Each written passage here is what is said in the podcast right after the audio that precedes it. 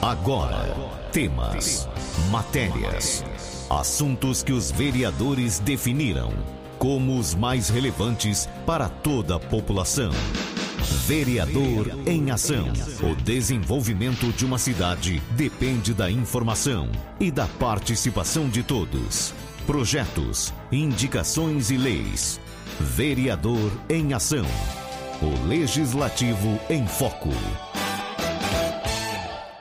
Você vai ouvir agora o vereador Gregório Casagrande. Gregório, bom dia. Bom dia, Carmo. Bom dia, queridos ouvintes da Rádio 101 FM, queridos moradores de Jabuticabal, nossos distritos de Córrego Rico, Lusitânia, pessoal da zona rural e os moradores do assentamento de Córrego Rico. É um prazer mais uma vez estar participando aqui do programa Vereador em Ação. Hoje eu vou iniciar o nosso programa falando sobre os poços. Gostaria de falar com vocês sobre o poço lá do Parque das Araras, onde já falei em outros programas.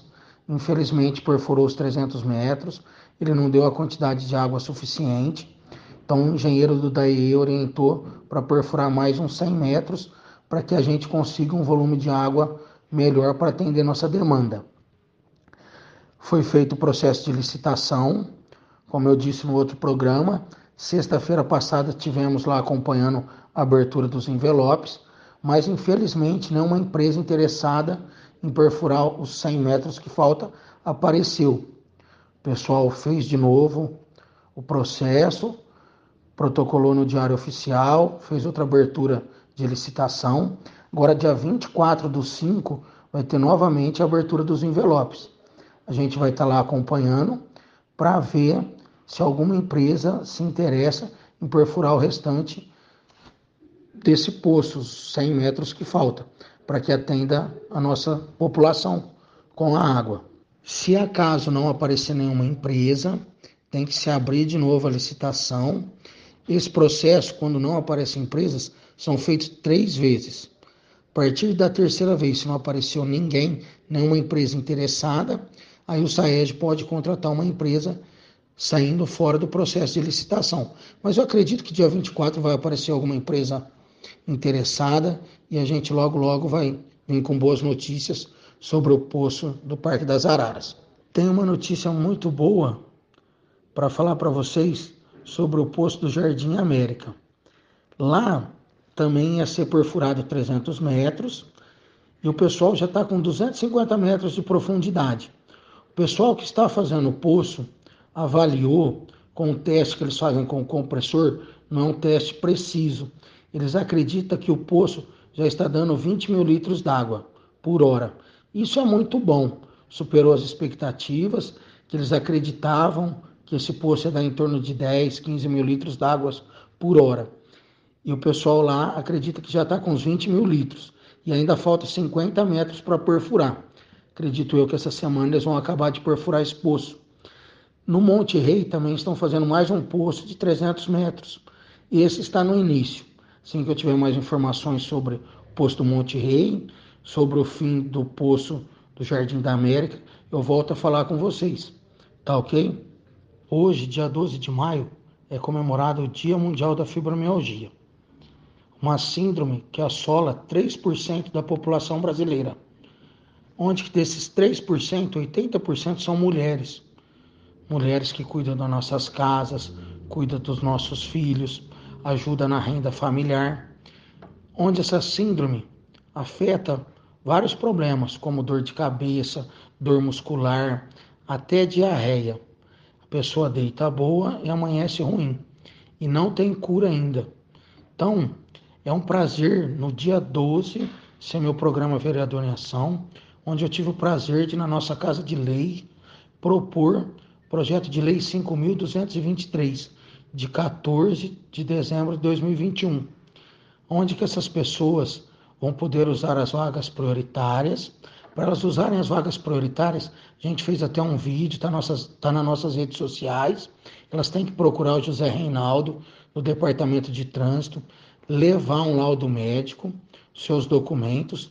Lá o Zé Reinaldo vai dar um papel onde que elas vão colocar no painel do carro e vão poder utilizar as vagas prioritárias. Também é feito uma carteirinha em algumas cidades onde que elas têm direito das filas prioritárias. A lei também garante isso.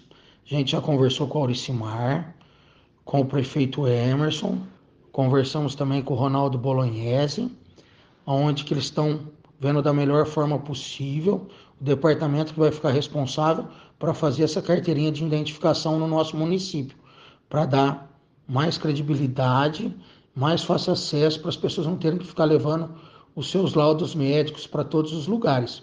Dessa forma, ela vai apresentar no banco, ela vai apresentar numa fila do mercado, onde que elas tiverem direito, só apresentar a carteirinha.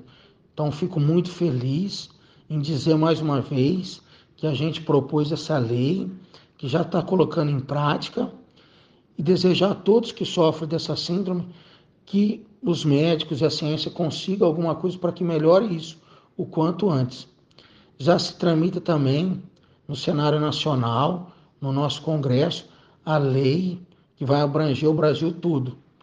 Então vamos aguardar como que vai se posicionar nossos governantes. Outra boa notícia também que eu gostaria de compartilhar com vocês, que eu já tinha dito no meu programa de rádio anterior, que essa é a reabertura das atividades da terceira idade. Nessa última terça, lá no Clube de Servidores da Unesp, prefeito Emerson, pessoal envolvido esteve lá, teve reabertura das atividades. Infelizmente eu tinha um compromisso, não pude estar presente. Teve uma missa. Isso é muito bom, muito bom para os nossos idosos. Ficou dois anos recluso.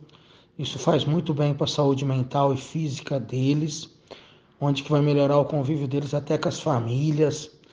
Eles, coitadinhos, ficaram muito tempo reclusos. Mas é sempre bom reforçar e falar que a pandemia não acabou, que ainda aparecem alguns casos de Covid. Então é muito importante as pessoas se vacinarem. Quem tomou a primeira dose, vá tomar a segunda. Quem tomou a segunda e está no prazo, vá tomar a terceira.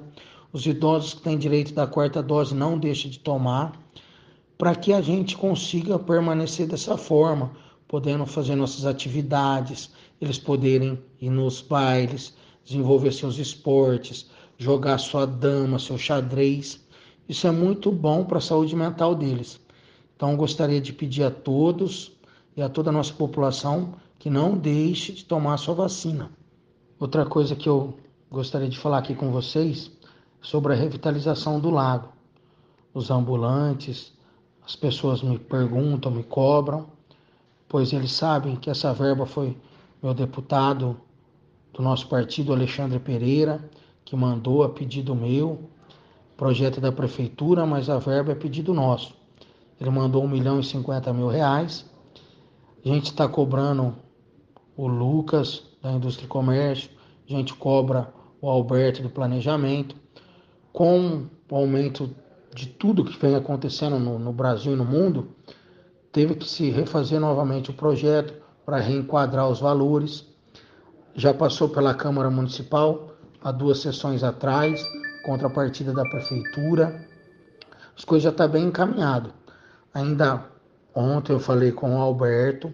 O Alberto disse que se tudo correr bem, se vir empresas interessadas em fazer a obra dentro aí de 50, 60 dias, com fé em Deus, vai desenrolar, iniciar essas obras para que o nosso lago fique mais bonito, para que os ambulantes tenham um lugar mais agradável para trabalhar, para que a população jabuticabalense tenha um lugar mais agradável para passear. Vai ter banheiro, vai ter fraudário, vai ter três quadras de esportes. Então tenho fé em Deus que dentro aí de 45, 60 dias isso desenrola. E se não desenrolar, eu vou estar tá cobrando, vou estar tá fiscalizando, o dinheiro é nosso, é pago o nosso imposto, a gente está aí para isso aí.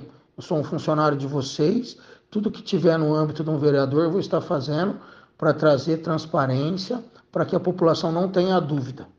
Então quero deixar aqui nosso gabinete à disposição para qualquer dúvida nos procurar.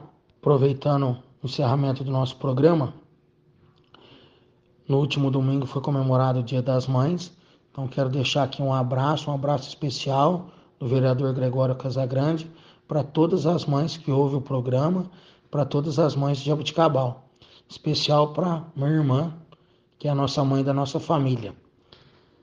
Quero também deixar aqui o nosso gabinete à disposição. 3209 9496. Falar com a Laércio e com o Henrique. Tem o WhatsApp do nosso gabinete 996 24 44 41. Tem meu telefone pessoal 99606 2792. Segue a gente nas nossas redes sociais, vereador Gregório Casagrande. Vamos que vamos, querida Jabuticabal. Juntos somos mais fortes, vamos fazer uma Jabuticabal ainda melhor. Você ouviu o vereador Gregório Casagrande. Fique muito bem informado dos acontecimentos do Legislativo de Jaboticabal. Vereador em Ação. De segunda a sexta, às 10 para o meio-dia.